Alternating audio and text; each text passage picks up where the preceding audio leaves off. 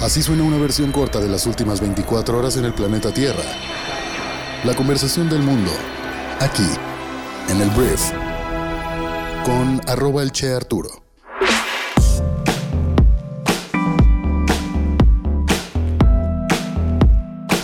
Muy buenos días, bienvenidas, bienvenidos a esto que es el brief para este martes primero de noviembre. Este es un podcast que te permitirá convertirte en una persona bien informada al escuchar un resumen de las noticias más importantes del día y este programa es traído a ti por Briefy, la plataforma de microaprendizaje para líderes de negocios. Yo soy Arturo Salazar, tu anfitrión, y vamos a comenzar con esto que es el brief. Vamos a arrancar hablando del presidente de México Andrés Manuel López Obrador porque te cuento que este fin de semana AMLO estuvo en Sinaloa, tierra de buenos mariscos y gente increíble, pero al regresar a la Ciudad de México este lunes se topó con que la gente estaba afirmando que se había reunido con integrantes del cártel de Sinaloa en el poblado de Badiraguato que es de donde es Joaquín el Chapo Guzmán. El presidente entonces salió a negar que su visita a Sinaloa haya sido por esto y dijo que hay una campaña en las redes de que voy a Sinaloa a reunirme con miembros del cártel de Sinaloa y pues no, voy a Sinaloa porque es un estado de gente buena, de gente trabajadora que no debe estigmatizarse. Que sí, mira, al ser hijo de una mujer sinaloense, la neta es que hablar de Sinaloa como que luego luego dicen, ah, como Narcos México y empiezan a hacer ahí un estereotipo que la verdad no es agradable cuando nada que ver, ¿sabes? Pero bueno, AMLO se agarró de ese elemento para decir que no estuvieras estigmatizando a los sinaloenses. López Obrador dijo que el fin de semana visitó Guamúchil, no Badiraguato, pero fue sospechoso y llamó la atención porque la visita a Sinaloa se dio sin la presencia de medios de comunicación, lo que provocó críticas en el sentido de que el presidente no se reúne con familiares de víctimas de violencia o desaparecidos, así como comentarios de que pues se reuniría con miembros del cártel. Andrés Manuel López Obrador ya trae una tendencia de solamente negar en su conferencia matutina, que creo yo no le beneficia a él ni a su movimiento. El hecho de que ya no esté tanto proponiendo cosas, sino que se esté dedicando a negar afirmaciones o a apagar incendios. Es algo que te quería resaltar para que lo tengas ahí en consideración. Pero bueno, por lo pronto AMLO niega reunión con integrantes del cártel de Sinaloa y dice que fue a ver producción alimentaria y obras. Voy a hablar de un tema que es serio porque también tiene que ver con un eje central de la administración de López Obrador. Mira, el grupo interdisciplinario de expertos independientes, un conjunto de personas que en su momento vinieron a investigar la desaparición de los 43 estudiantes de Yotzinapa y ahora están investigando lo que el gobierno de Andrés Manuel dice que sucedió con estas personas, con estos estudiantes. Y no son buenas noticias para el gobierno federal. Ayer el grupo aseguró que de acuerdo con un peritaje forense, no ellos ni una opinión, un peritaje forense, no se puede determinar la autenticidad de los mensajes de WhatsApp contenidos en el informe que dio a conocer la Comisión para la Verdad y Acceso a la Justicia del caso Yotzinapa, presidida por Alejandro Encinas. En conferencia de prensa, el grupo indicó que de 467 capturas de pantalla contenidas en el informe, en 181 imágenes se determinó que existen incoherencias e inconsistencias entre los metadatos y las imágenes capturadas, o sea, parecen ser chafas o parecen ser falsas. Dijeron, se puede evidenciar que algunos mensajes fueron emitidos el 8 de enero del 2015 y la metadata muestra fecha de creación del 1 de octubre del 2014, por lo tanto no existe confiabilidad en la metadata, ya que no es posible obtener una captura de pantalla de un mensaje que aún no ha sido generado y enviado. En total se lograron determinar 181 imágenes tipo screenshot que presentan este tipo de situación. El grupo indicó que decidieron someter a peritaje los mensajes luego de que estos fueran dados a conocer el pasado 18 de agosto sin que los integrantes del grupo previamente supieran de su existencia y ante las dudas que generaron entre los padres de los 43 jóvenes desaparecidos el 26 de septiembre del 2014. Al final esto se trata de encontrar la verdad, pero este grupo está poniendo en duda pues la veracidad de las evidencias que el gobierno federal muestra como reales. Y esto puede provocar un problema fuerte de credibilidad para el gobierno federal en cierto sector en particular. Entonces, por lo pronto, este grupo dice que esos screenshots como que se ven medio chafas, medio falsos. Hablemos de economía mexicana porque el día de ayer se reportó, según el INEGI, que el Producto Interno Bruto de México avanzó 1% en el tercer trimestre, que comprende de julio a septiembre. Esto según la estimación oportuna del INEGI. Por sectores, las actividades primarias, que comprenden agricultura y ganadería, avanzaron 1.8%, el de las terciarias, que comprende servicios, avanzó 1.2%, y el de las secundarias, que es lo relacionado con la industria, creció 0.9% en el tercer trimestre del año 2022.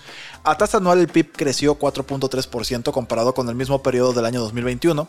Por actividad económica, los incrementos fueron 4.3% en las actividades terciarias, 4 en las secundarias y 3.5 en las actividades primarias. Entonces la economía mexicana crece 1% durante el tercer trimestre y esto es bueno, la verdad la gente no esperaba que creciéramos tanto.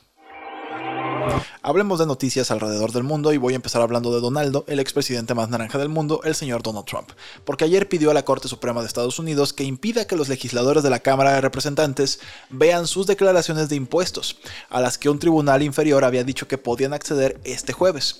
Por otra parte, en un juicio por fraude fiscal contra el negocio inmobiliario del expresidente, los fiscales acusaron a la organización Trump de hacer trampa al nivel más alto en sus directivos, o sea, en teoría, los Trump.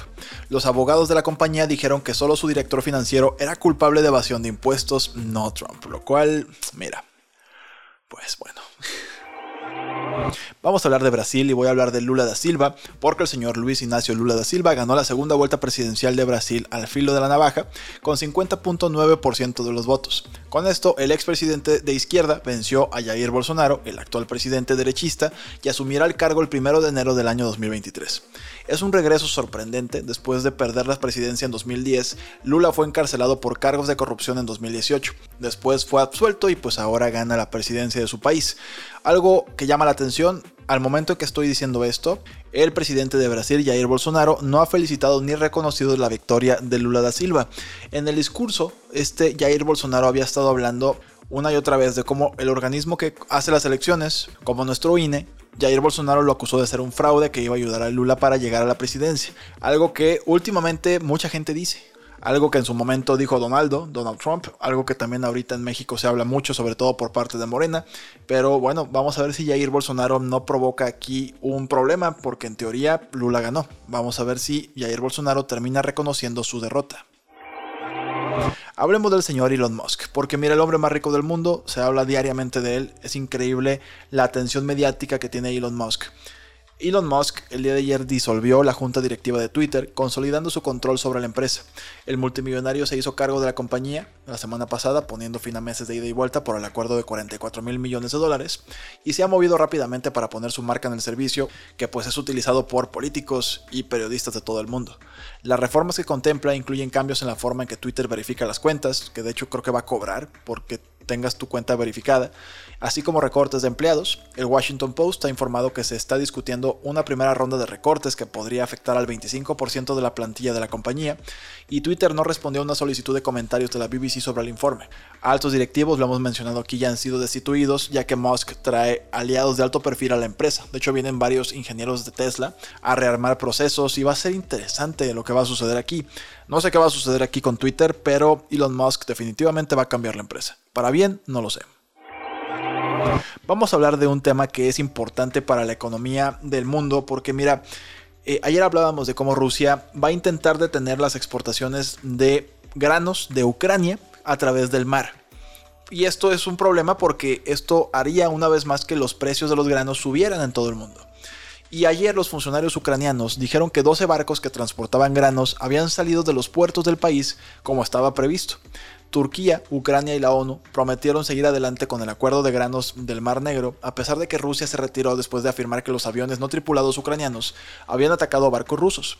Su retirada provocó la indignación de Occidente y generó temores de hambruna mundial, tal cual. Ese es el problema. Si el grano no sale de Ucrania, puede haber hambre en todo el mundo. De ese tamaño es la producción de Ucrania. Entonces, por lo pronto, estos 12 barcos salieron. No sé si Rusia, ¿qué va a hacer? ¿Los va, ¿Los va a derribar? Bueno, no los derribaría, los hundiría. Pero bueno, por lo pronto salen, pero esto llama la atención por el tema del hambre en todo el mundo y el precio de los alimentos. Hablemos de Disney en Shanghai porque mira, está pasando algo que no sé si es muy bueno para los que están ahí o muy malo. Tal vez a ti te encantaría esta situación, pero mira, Disney en Shanghai cerró abruptamente sus puertas para contener un brote de COVID-19, atrapando a los visitantes dentro hasta que puedan mostrar una prueba negativa de que no tienen el virus. Por lo menos, ¿cuál es lo bueno? Todas las atracciones del parque siguen funcionando. Anteriormente los videos mostraban a los trabajadores que huían de una enorme planta de ensamblaje de iPhone en Shengshu, en el centro de China, mientras la instalación sufría su propio brote de COVID. China no muestra ningún tipo de signo de abandonar su política de cero COVID a pesar del daño a su economía. La dinámica es tal cual esa, se detecta una persona con COVID y cierran el lugar, en este caso le tocó a Disney, y la gente seguirá ahí hasta tiempo indefinido mientras puedan comprobar que no tienen la enfermedad. Por lo pronto espero que les den comida, que les den comida gratis y pues están atrapados en Disney, te digo, no sé si es una gran noticia o una pésima noticia. Voy a hablar de música y voy a hablar de la señorona Taylor Swift, bueno, señorita Taylor Swift, porque mira, tras el lanzamiento de su muy esperado álbum Midnight, Taylor Swift está rompiendo récords, pero el día de ayer hubo uno muy especial. Se convirtió en la primera música, bueno, artista musical, en ocupar todos los lugares del Billboard Top 10. Todos los lugares del top 10 eran de Taylor Swift. El álbum también estableció el récord de la mayor cantidad de reproducciones en un día en Spotify y Apple Music, luego de su lanzamiento el 21 de octubre. Drake estableció el récord anterior con 9 canciones en el Billboard Top 10 el año pasado, pero ya se acabó y ahora Taylor Swift también empató a Barbara Streisand con la mayor cantidad de lanzamientos de álbums número 1 para una artista femenina.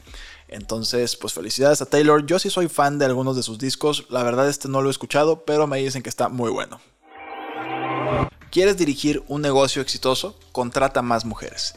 De eso se trata el artículo que publicamos el día de hoy en Briefy que puedes leer o escuchar, en el que Emily Chang, una periodista que tiene un libro que se llama Brotopia, analiza algunos de los negocios que incluyen a mujeres y cómo este método de contratación ha generado grandes beneficios. Entonces, si quieres leer o escuchar este artículo, puedes hacerlo gratis descargando Briefy en tu celular o en tu iPad, también puede ser, y comenzando un periodo de prueba de 14 días en el que invirtiendo 15 minutos todos los días tendrás acceso a todo nuestro contenido en español en el que están libros resumidos, tendencias, desarrollo de habilidades para ser un mejor líder de negocios, noticias y mucho más. Espero que nuestra plataforma te genere mucho valor y te agradezco mucho que hayas estado aquí el día de hoy. Esta fue la conversación del mundo para este martes primero de noviembre. Se nos está yendo el año y te agradezco mucho que compartas este podcast con tus amigos y familiares.